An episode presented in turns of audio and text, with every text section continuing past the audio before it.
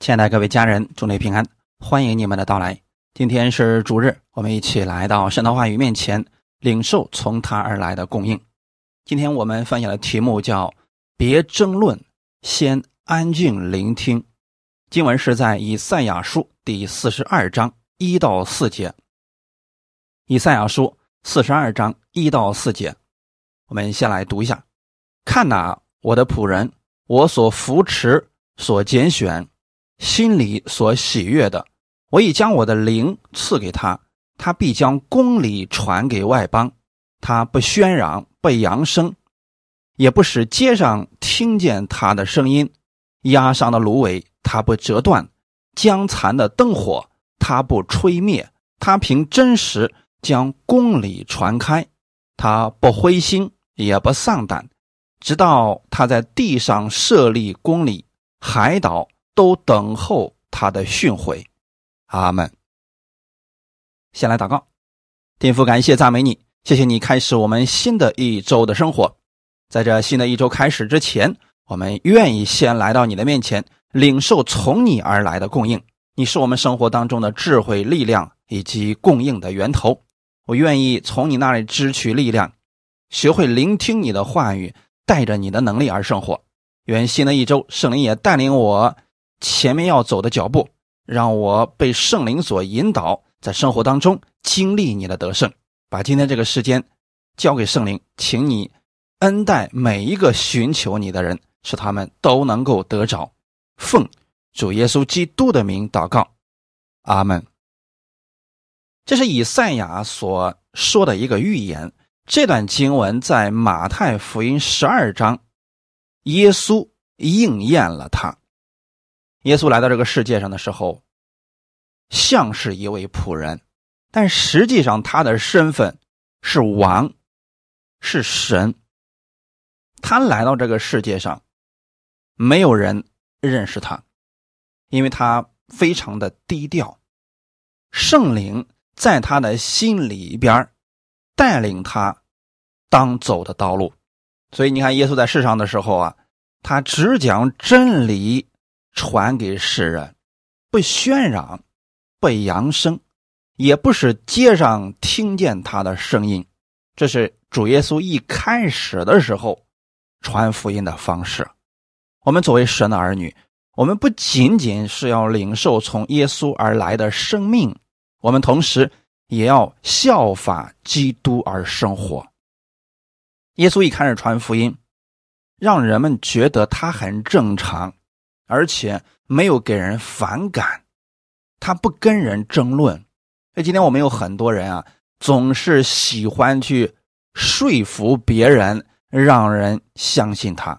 其实这是最糟糕的方式。耶稣呢，他知道自己所讲的是真实的，所以他只讲真理显明。愿意聆听的，他就会领受；不愿意聆听的。等一等，也许是时候没有到。而耶稣所做的方式就是压伤的芦苇，它不折断。啊，不管这个人过去做了什么事，经历了什么，或者有多失败，耶稣不会去定罪他、打击他，反而要医治他。就在这个人快失去希望的时候，耶稣没有将他的希望。吹灭，而是给他永久的盼望。在这个过程当中，耶稣基督将福音传开，让人透过他看到了神的公义、慈爱、怜悯。当然了，耶稣在传道的过程当中也遇到了逼迫、别人的不理解，甚至一些人的攻击，但是他没有跟这些人争论。也没有灰心丧胆，只管传讲天父给他的真理。他在这个地上完成了他的使命，他就回去了。我们一不小心啊，很容易陷入与别人的争论之中。当我们听说了一些人、一些事情，心中必定会有自己的猜想和观点。人们对自己不太了解的事情啊，一般都愿意随意的去联想，哎，因为别人抛了个头啊，我们就开始想，哎，这个人有多败坏，他到底都做了什么样的事情？然后加上我们的观点，再与人交流的时候，这个事情就完全变味了。因此啊，真理，你若是要传讲真理，不要与人争论。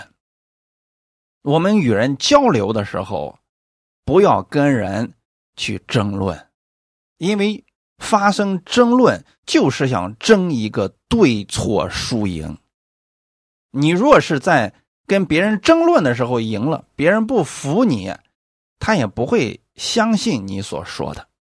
因此，耶稣，你看看他，从来不跟人争论，只讲真理，说明出来。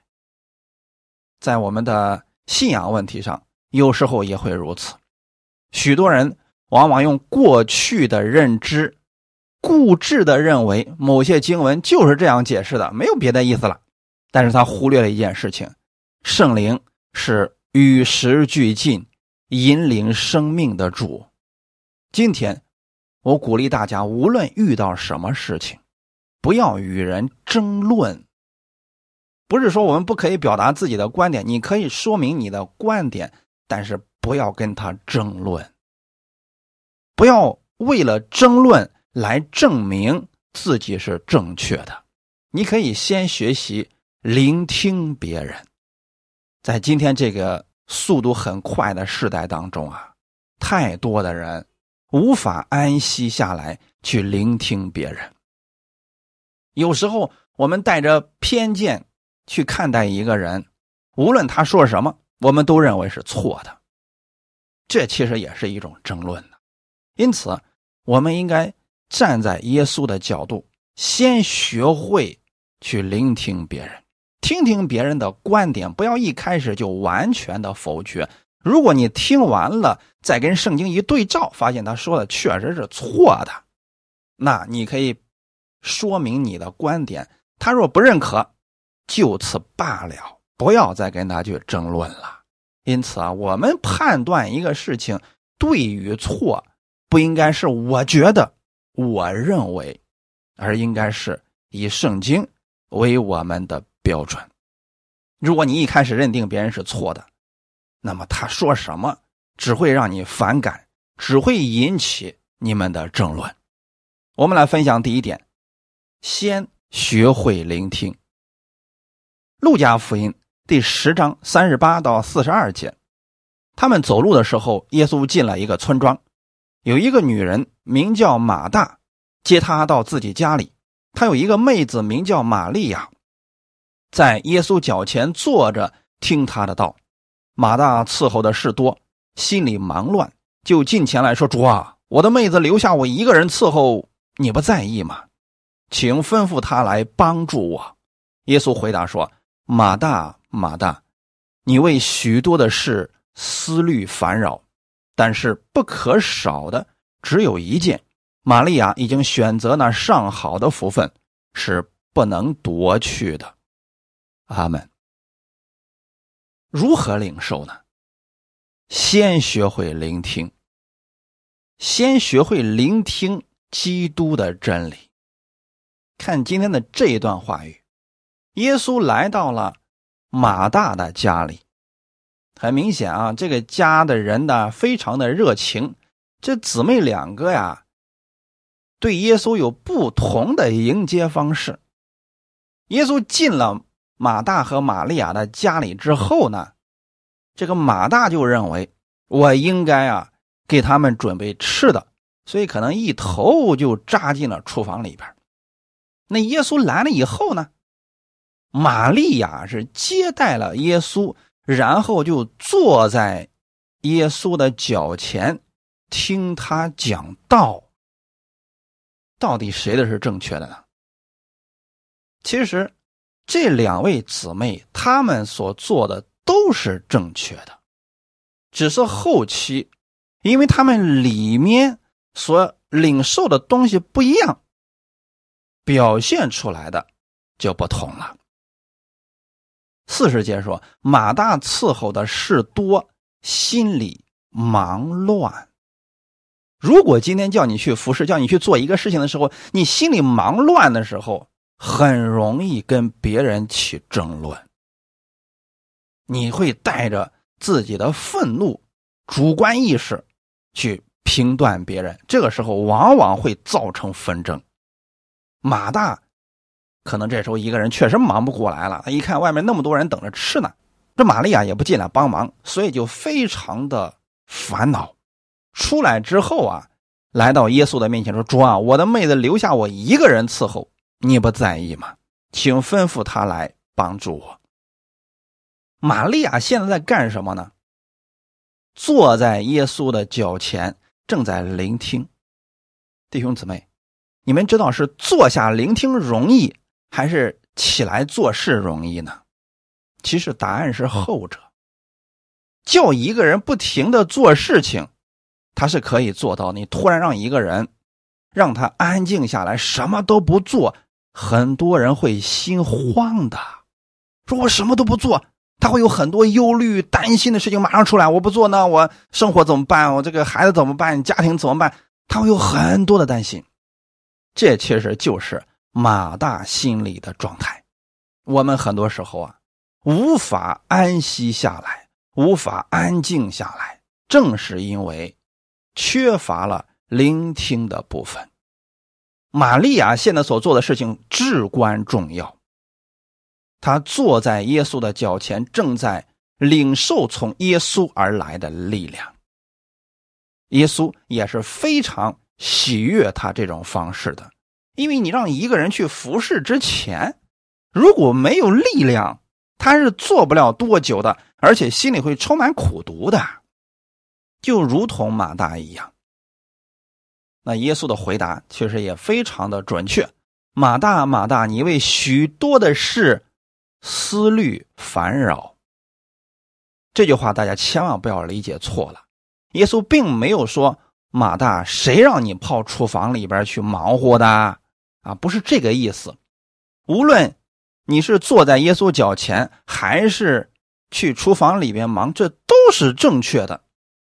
但是耶稣希望我们做这些事情的时候，带着能力去做。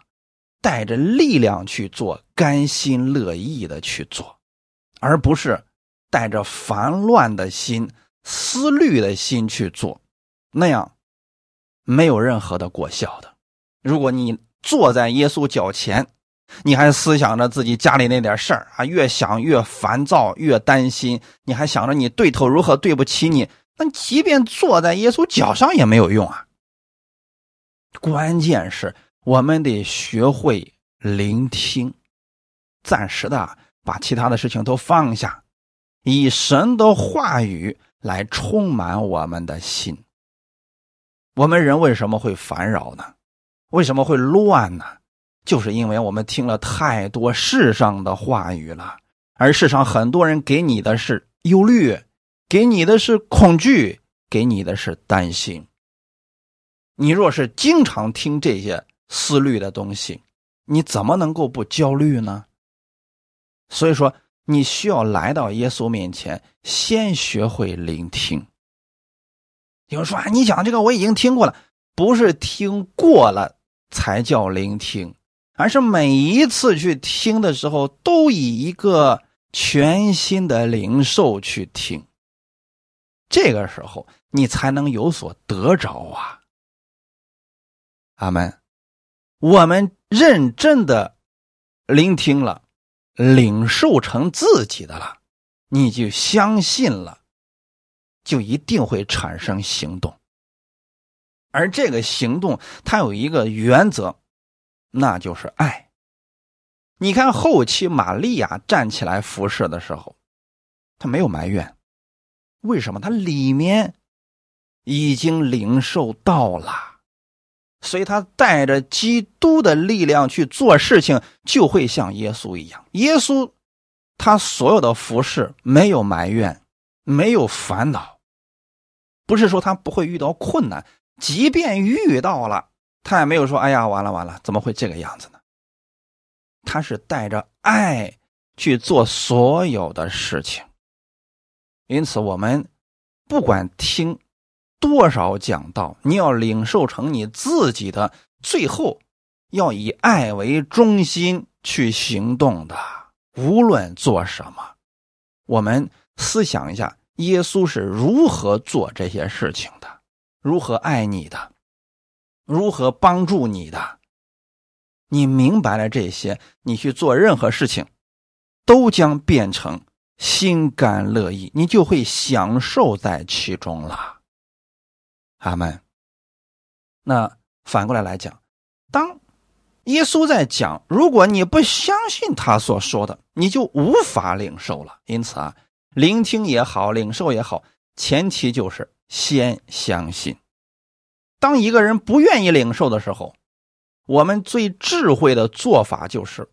不要再说了。你跟一个人传福音或者跟一个人交流的时候，你会发现这个人呢啊，不停的看手表啊，一会儿看看天，一会儿看看地啊，一会儿又盯着别处看，那就很明显他不愿意听你说了，立刻停止。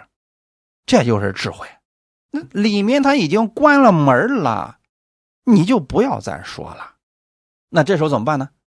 等一等啊，等他以后愿意聆听的时候，我们再。接纳他就可以了。从我们的角度来说呢，聆听者的角度来说呢，别去听太多人的。我一直给一些人讲，你呢挑一个你认可的牧者，跟随就可以了。不要听一大堆人的，这个不是什么好的事情。你要学会专心领受，因为属神的牧者是把人。带到基督的面前，方法不同而已，恩赐不同而已，最终是你要认识耶稣更多。那如果人一味的把焦点放在牧者身上，你最终会失望而归的。还有一点呢，领受乱了会引起混乱的。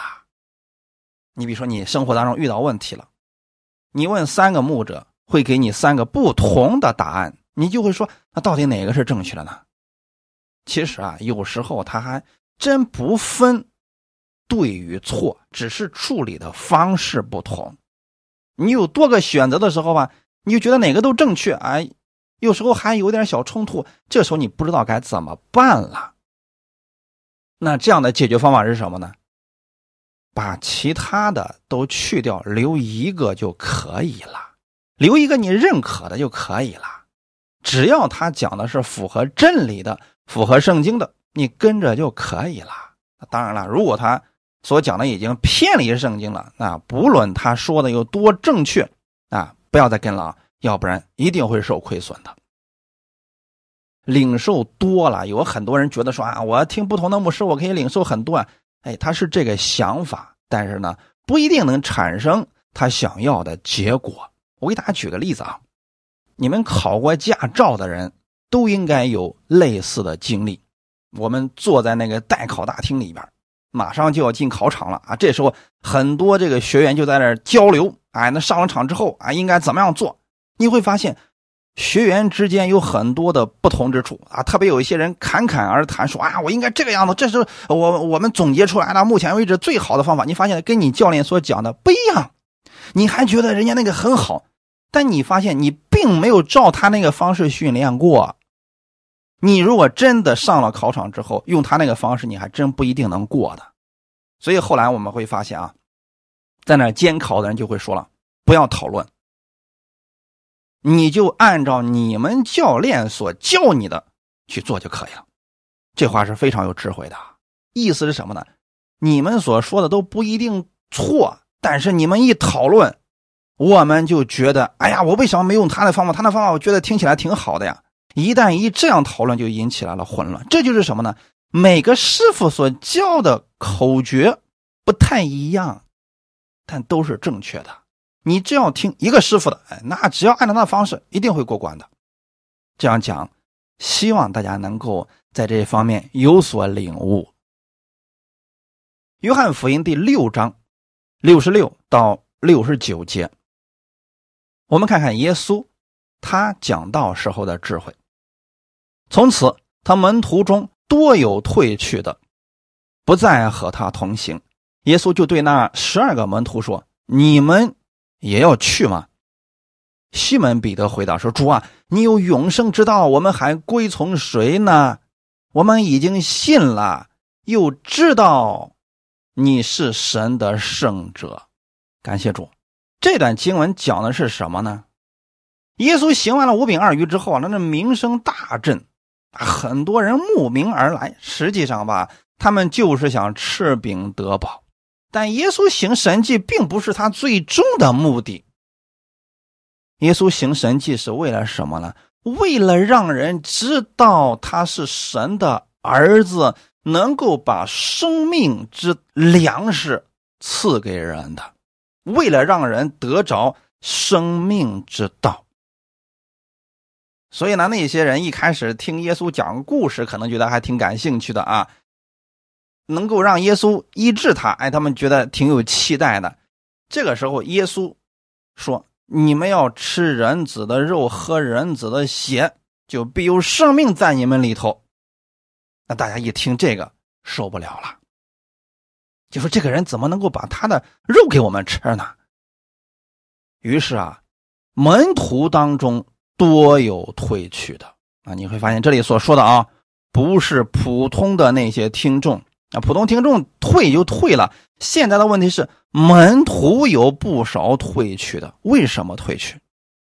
领受不了了啊！耶稣，你让我跟着你，有你那个能力行神迹啊，能够发预言啊，能够这个变出饼来，这个我愿意跟着你。但是你要说把你的肉给我让我吃，那这个我受不了。你没有发现很多人去寻找耶稣，其实是为了得着耶稣的祝福。而不要耶稣，这才是最可怜的呀！你都已经得着了耶稣了，难道耶稣的一切不都是你的吗？可你看这些门徒们多么的糊涂啊！不领受了，那就说明他们一开始的时候对耶稣的认知，可能他的目的就是错的，不再跟耶稣同行了。这时候怎么办呢？圣经上并没有记载耶稣苦苦的哀求说：“哎呀，你们别离开我呀！啊，你们都是我的粉丝呀，别离开我！离开我之后我怎么办呢？”耶稣没有这么做，他对那十二个门徒说：“你们也要去吗？”在这点上，大家千万不要理解错了。耶稣并不是以哀求的方式问这十二个门徒：“你们难道要要离开吗？”如果是这种方式，那就说明耶稣失败了，他很无奈，生怕这十二个人离开了，因为自己讲的东西他们不爱听。那么是耶稣错了吗？很明显不是，这才是耶稣最终要赐给我们的，就是他的生命。那许多人不理解，不领受，这时候怎么办呢？由他们去吧，由他们去，但是不要争论。也不要成为仇敌，他只是暂时领受不了而已，不代表他以后领受不了啊。所以耶稣对这十二个门徒说：“你们也去吧。”啊，其实这就是原文当中所表达的那个语气，就是你们也去吧。你看那么多人都离开了，你们也去吧。西门彼得回答：“主啊，你有永生之道，我们还归从谁呢？”这个话是正确的啊。西门彼得此时应该是被圣灵感动了啊，或者说他真的明白了耶稣你说的那个，你是要把真正的生命赐给我们，你都有永生之道了，我们还归从谁呢？这是正确的领受。不论你去听谁的讲道，最终你能明白其中关于耶稣的永生之道，那你干嘛去寻求那么多的呢？没有用啊，也不需要啊，对不对？透过这个人，我就认识耶稣了。我最终我跟耶稣直接建立美好的关系。那我再听他的讲道，哎，有新的认识，新的启示。我再透过这个人的讲道，我跟耶稣建立了关系。你有没有发现，所有的讲道者其实都是一个管道？管道的意思是什么？它是承载一些东西，把里面的供应送到你面前。就如同你家里的自来水管是一样的。你要的不是那个自来水管，而是里面它能够输送水给你。你每天要用的不是自来水管，而是自来水管里边输送过来的水，它才是你真正需要的。那我们所有讲到的，其实就是那个自来水管不要崇拜这些管子，你真正要关注的是，今天这个水管给你输送过来的是不是清洁的水？要把焦点放在水上。阿门。今天我给你所讲的，让你明白了啊！我得把焦点放在耶稣的身上，这就足够了。他才有永生之道，他才是你一切问题的解决者，才是你所有祝福的供应者。你要相信的是耶稣。阿门。彼得说：“我们已经信了，相信什么呢？我相信你是。”神的圣者是神的儿子，所以你口里所出的那些，我相信。真正的相信就是不明白的时候，我依然相信。我相信有一天我一定会明白的。那许多世人的观点是什么呢？我不明白的时候，我就怀疑，我就不信。等我明白了，我在信。啊，其实很多事情啊，你是无法明白的。但是你还是需要相信的。这个世界上有很多未知的东西，我们还没有探索明白。但是你要相信它是存在的。阿门。当别人不接受的时候怎么办呢？不要争论啊！你听他说完了他的观点，你若心里已经知道他这个是不符合圣经的，好吧，那就和平的离开，这就可以了。大家一定要记得，没有领受的人很难享受服饰。如果你学不会去聆听，你根本学不会给予。你给出去的可能就是你里边固有的一些思想和观念了，这会误导很多人的。你应该从圣经上领受启示，然后把这些东西融会贯通之后。再去帮助别人，阿门。分享第二点，活出爱。既然我们先学会聆听了，那第二个就要活出你所领受的。无论你领受的什么样的真理，活出来的样式应该是爱，绝对不是狂妄自大、目中无人。这一定是领受错了。你看耶稣在世上是什么样式？他是神的儿子，但他表现出来的是仆人，他给我们的是爱。哈利路亚。有一些人现在进入一个死胡同，就是觉得说在恩典之下，那就是不停的领受，不停的领受，不停的领受。他们认为的领受是什么意思呢？那多听道啊，听不同人的讲道，听各式各样的解释，然后呢？别人给他好处，那就只能给他，他也不愿意给出去。为什么？他觉得这个就是领受啊，啊，领受的意思就是别人不停的给我呀，啊，我听不同的牧师的讲道，那就是他给我们的啊，别人给我好东西，那我就就是他应该给我们的。这些人只有领却没有活出来，最后的就会形成一个困惑，什么样的困惑？就是听到啊，再也没有什么吸引力的。那很多人就会说了，哎，我。初信的时候啊，我听谁的讲道，我都觉得领受可多了。怎么现在我听谁的讲道都觉得差不多了呢？而且呢，还听不进去了。之所以这个样子，是因为他里面其实已经领受了不少了。他现在缺乏的是把他所领受的用出来。若是不停的领受，不给出去。这就会变成知识，这种知识会让人骄傲，会让人狂妄自大。同时呢，这些人也会困惑说：“我都知道这么多了，为什么我生活当中就没有看到神的能力呢？”因为他没有试着将自己所领受的活出来，没有把自己所领受的用在自己的身上，或者用到所遇到的事情当中。那很多人是听归听啊，生活当中我该怎么做呢？那我还得按照我过去的方式去做。这种方式他领受的越多，只会让他越骄傲，知道的很多，生活当中一塌糊涂。那若是我们把自己所从基督那儿聆听的东西，经过了默想，变成行动，体现出来的是爱，你就能见证神的奇妙和伟大了。你比如说，今天我们明白了耶稣原来是医治的神，那么你心里充满了爱和怜悯。当你看到你周围的人有需要帮助的时候，你过去凭着这个爱心和怜悯为他按手祷告，就能看到神的能力。阿门。其实这就是活出来的部分。生活当中，不论遇到什么样的事情了，我们相信神是我们问题的解决者。我们就能够在安息当中了。相信我们所传的是真的，你并且去实行的时候，就能活出神的爱了。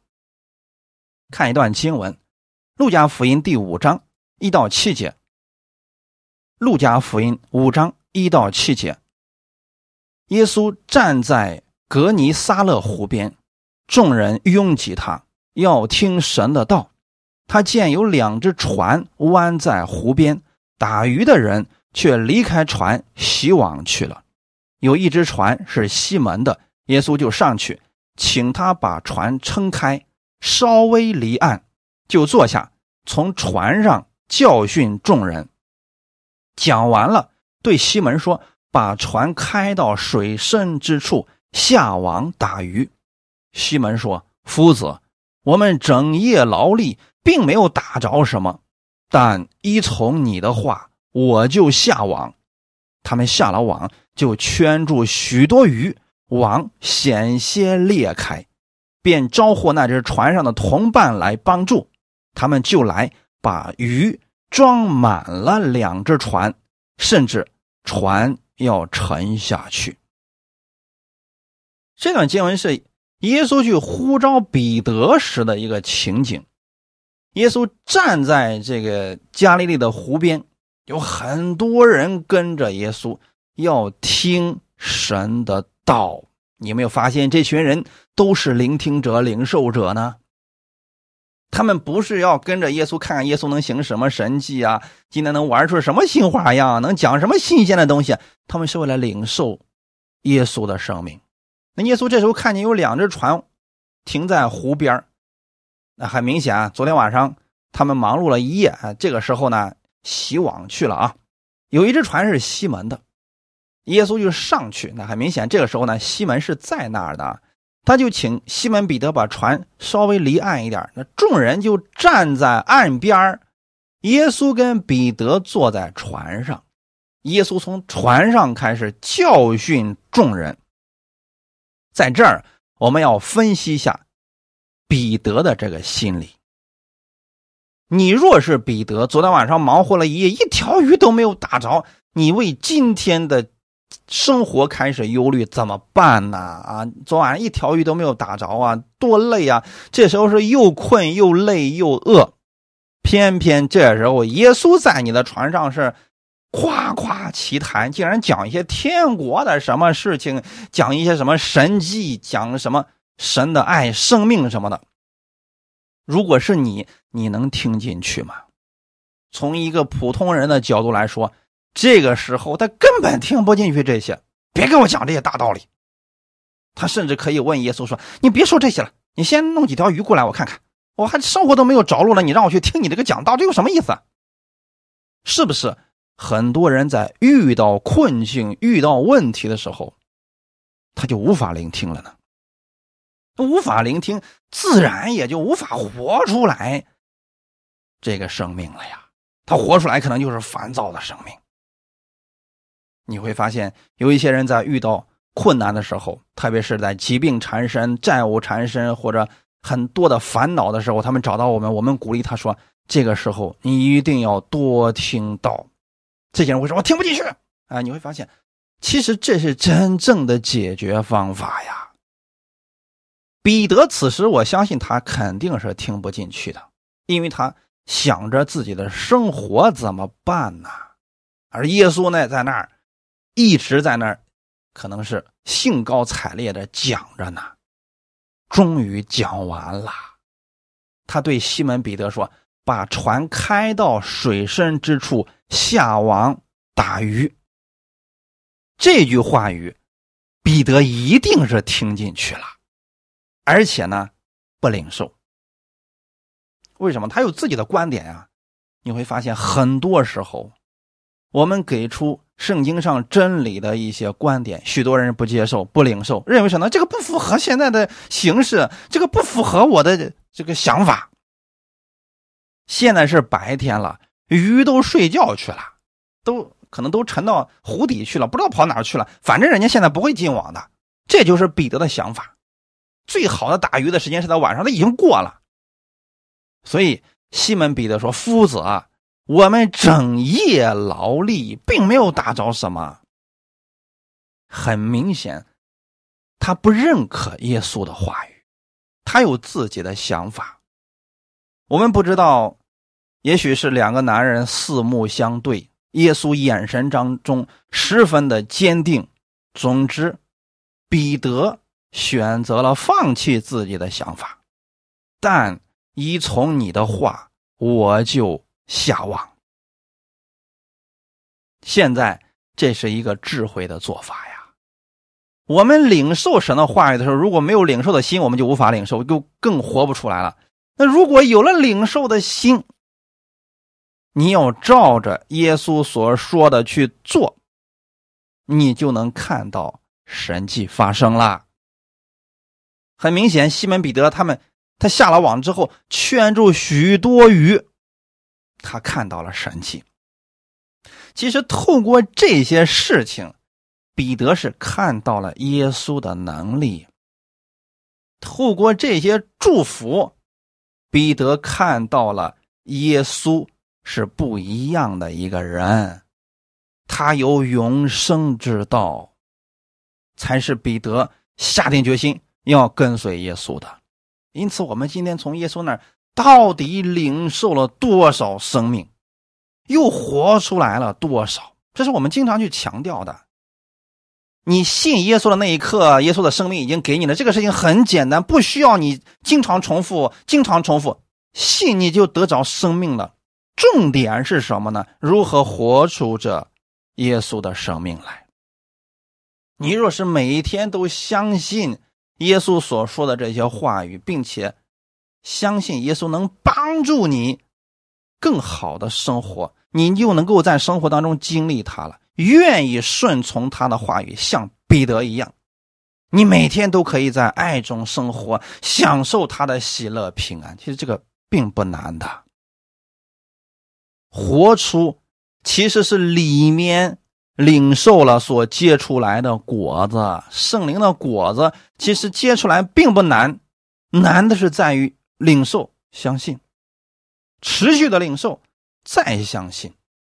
使徒行传十章一到四节，在凯撒利亚有一个人名叫哥尼流，是意大利营的百夫长，他是个虔诚人，他和全家都敬畏神。多多周集百姓，常常祷告神。有一天，约在深处，他在异象中明明看见神的一个使者进去，到他那里说：“哥尼流，哥尼流，定睛看他，惊怕说：‘主啊，什么事呢？’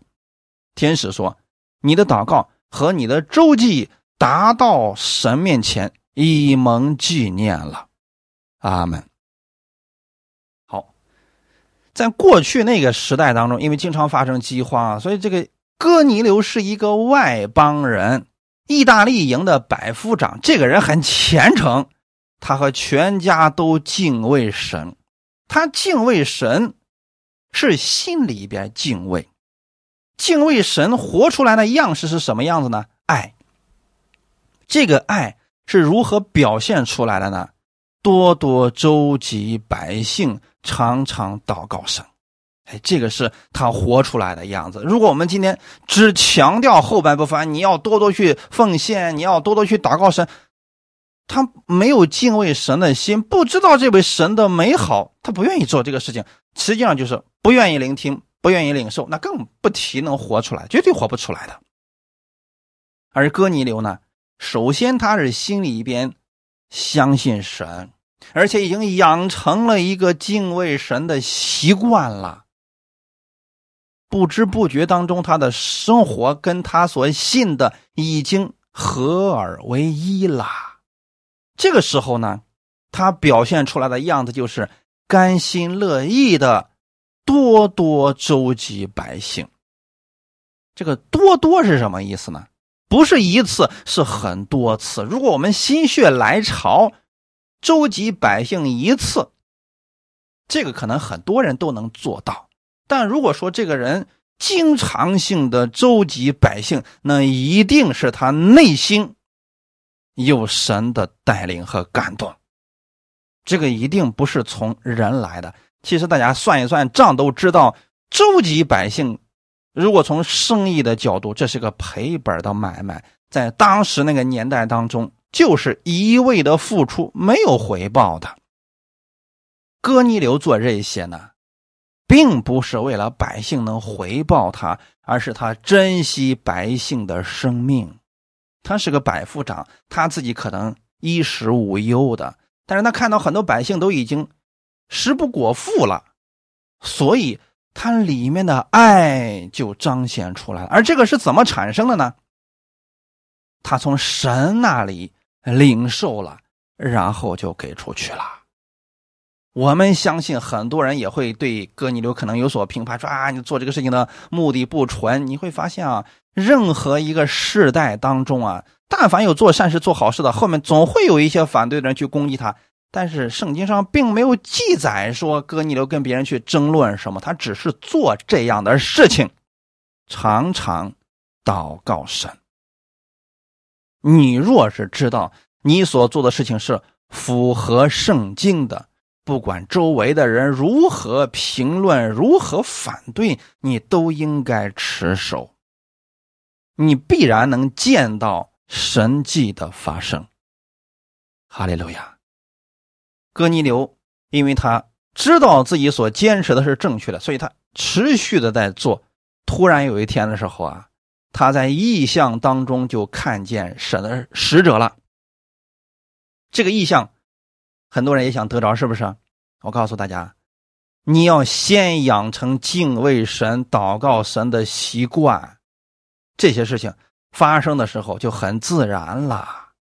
很多人是不愿意跟神建立关系，就希望有一些稀奇古怪的神秘之术啊，这是不正确的，这个会走偏的，很容易会被魔鬼的假象所引引骗的啊！你看，哥尼流。他并没有求神给他意象，给他什么，他只是持续的去做他认为正确的事情，把这份爱给出来了。而天使知道他的心，所以去找他了，说：“你的祷告和你的周记达到神面前，以蒙纪念了。如果我们从神那里领受了他的生命，领受了他的爱。”我们去给予的时候，就不会是为了自己。那很多人今天讲到服饰，可能为了财或者为了名，那一定是走不长的呀。甚至有些人祷告啊，就是为了表现自己比别人不一样，那这样的祷告也达不到神面前呀。真正的，你做任何事情，你只是在经历神。愿意更多的认识神，这个祷告也好，服侍也好，都会达到神的面前，都会被神纪念的。也就是我们圣经里面所说的，不管是奉献也好，服侍也好，帮助人也好，你帮助完之后就把他给忘了，而且做这些事情的时候，不是想得到人的回报和赞赏，而是。坐在神面前，因为神爱我更多，所以我愿意帮助他。这就是活出爱的部分了。其实这个是很简单的，对不对？如果没有领受得到，要先学会聆听啊。如果不会聆听的话，那肯定是不相信。调整我们自己，等我们真的从神那儿领受他的爱很多了，你就愿意给出去了。因为神的爱有一个特点，那就是。乐意分享，乐意给予，这是爱的本质啊。有人说我领受了很多神的爱，结果变得还是自私自利的，就说明他领受的并不是神的爱。你看耶稣就知道了，他把生命给了我们，他把他的祝福，把他一切都给了我们，这个才是爱呀。透过耶稣，我们也就知道了天父的爱，这才是我们需要效法的部分。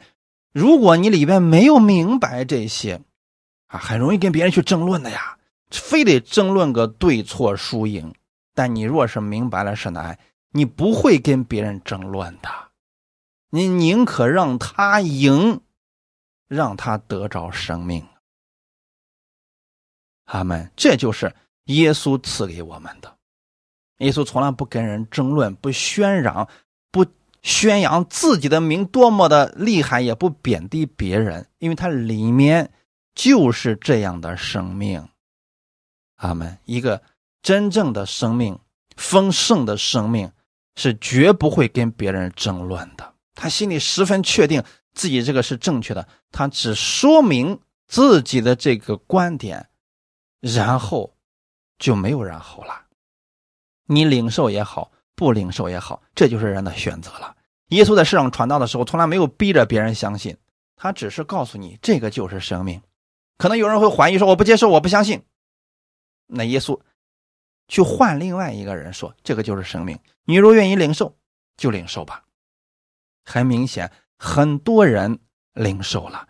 这是我们第三部分传递爱。如果我们自己都没有领受，绝对活不出来。如果我们自己领受了，又活出来了，那就是经历过神了。你一定会走到第三步，就是迫不及待的去把这份好消息告诉其他人。这就是传福音了。传福音绝对不像一些人所说的啊，被逼的没办法了，必须去传福音。不是。人家保罗说了：“我若我若不传福音，我就有祸。”那是什么意思呢？他已经经历这位神的美好了，他已经经历了这位神的奇妙了，而且他还知道时间非常的紧迫。他觉得说：“如果我现在再偷懒，我就觉得这良心不安呐，我就期望更多的人能够快速的听到这个好消息呀。”这才是保罗的心呐。保罗因为他经历了太多耶稣的奇妙恩典了，所以他。不愿意自己太多的安逸的去生活，他就想把这个好消息告诉给更多的人。这是第三部分，传递爱。你若没有领受这份爱，没有经历这份爱，让你去传递的时候啊，就是磕磕巴巴的，而且呢，很不愿意的，自己都没有活出来，如何给呢？所以啊，要先把前两步做了，经历了才能够给出去啊。如果自己都没有经历神。如何有底气告诉别人呢？哎，别人告诉你真的有医治吗？你说可能有吧？你经历过吗？没有。那你为什么说有呢？啊，也许那个就是假的呢？也许别人的都是都是呃这这骗人的话呢？你说可能吧？自己如果没有经历神，在别人非常有道理的一些理论之下。你可能就会怀疑了。如果你已经经历了神的大能，你再去给别人讲这些真理的时候，你是有信心和力量的。这个信心力量是什么意思呢？不论别人信与不信，我就是真实的经历过它。你们可以选择不信，但我始终会相信。就算周围的人都不信，你依然会相信，你不会受他们的影响。很多时候啊，你有这样的经历，你的信心是越坚定的。因此，我希望弟兄姊妹啊，多去回想一下过去神在你身上的恩典不要总是想着过去多少人伤害过你，把这些事情记在脑海当中，只会让你更颓废的。你要多去思想，神在你身上，在你的生命当中经历过什么？过去我让弟兄姊妹养成这么一个习惯，就是每一次神在你的生活当中让你经历了一些神迹，经历了一些得胜的时候，你就把它记录下来，写在日记本上，等你信心软弱的时候，就翻一翻这些，看看某年某月某日神在我身上做了什么。你看完了这些之后，你的信心就产生了。阿门。很多人是忽略了这个呀。无论他神给他做了多少的事他当时是挺激动的，然后呢，过不了几天忘得一干二净了。下回软弱的时候依然软弱，还怀疑的时候依然怀疑。为什么鼓励大家把这些东西记下来呢？把这些见证都详细的记录下来呢？记录成文字呢？是不单可以在你软弱的时候鼓励你，也可以在别人软弱的时候去鼓励他们。阿门。我们看一段经文，《彼得后书》第一章十六到十八节。我们从前将我们主耶稣基督的大能和他降临的事告诉你们，并不是随从乖巧捏造的虚言。乃是亲眼见过他的威荣，他从父神得尊贵荣耀的时候，从极大荣光之中有声音出来，向他说：“这是我的爱子，我所喜悦的。”我们同他在圣山的时候，亲自听见这声音从天上出来。彼得为什么如此的确定？在周围的人都怀疑耶稣是否真的存在过，也呃。怀疑耶稣是否真的复活的时候，甚至有很多异端邪说不断的跑出来的时候，彼得这时候说了：“我告诉你们的，绝对不是捏造的虚言，是我亲眼所见的，是我亲耳所听的。这个才是彼得在任何环境当中能够站立的真实原因。”我们如此去传递神的爱，绝对不是负担，而是信心的分享、喜乐的分享、盼望的分享。阿门。所以弟兄姊妹，你要把耶稣在你生命当中对你做了什么，要记录下来。这个时候你就不会跟别人争论了。就算别人在你面前蹦高着说啊，这世界上哪有神呢？耶稣根本就不是神。这个时代医治啊、神迹呀，什么早都过去了。他可以这么说，但你心里边依然相信。我经历过，我知道神迹依然还在。我知道，就算现在环境不好，但神。依然坐着为王，你就不会灰心绝望，也不会因着周围之人这些负面的言论就对神失去信心和盼望。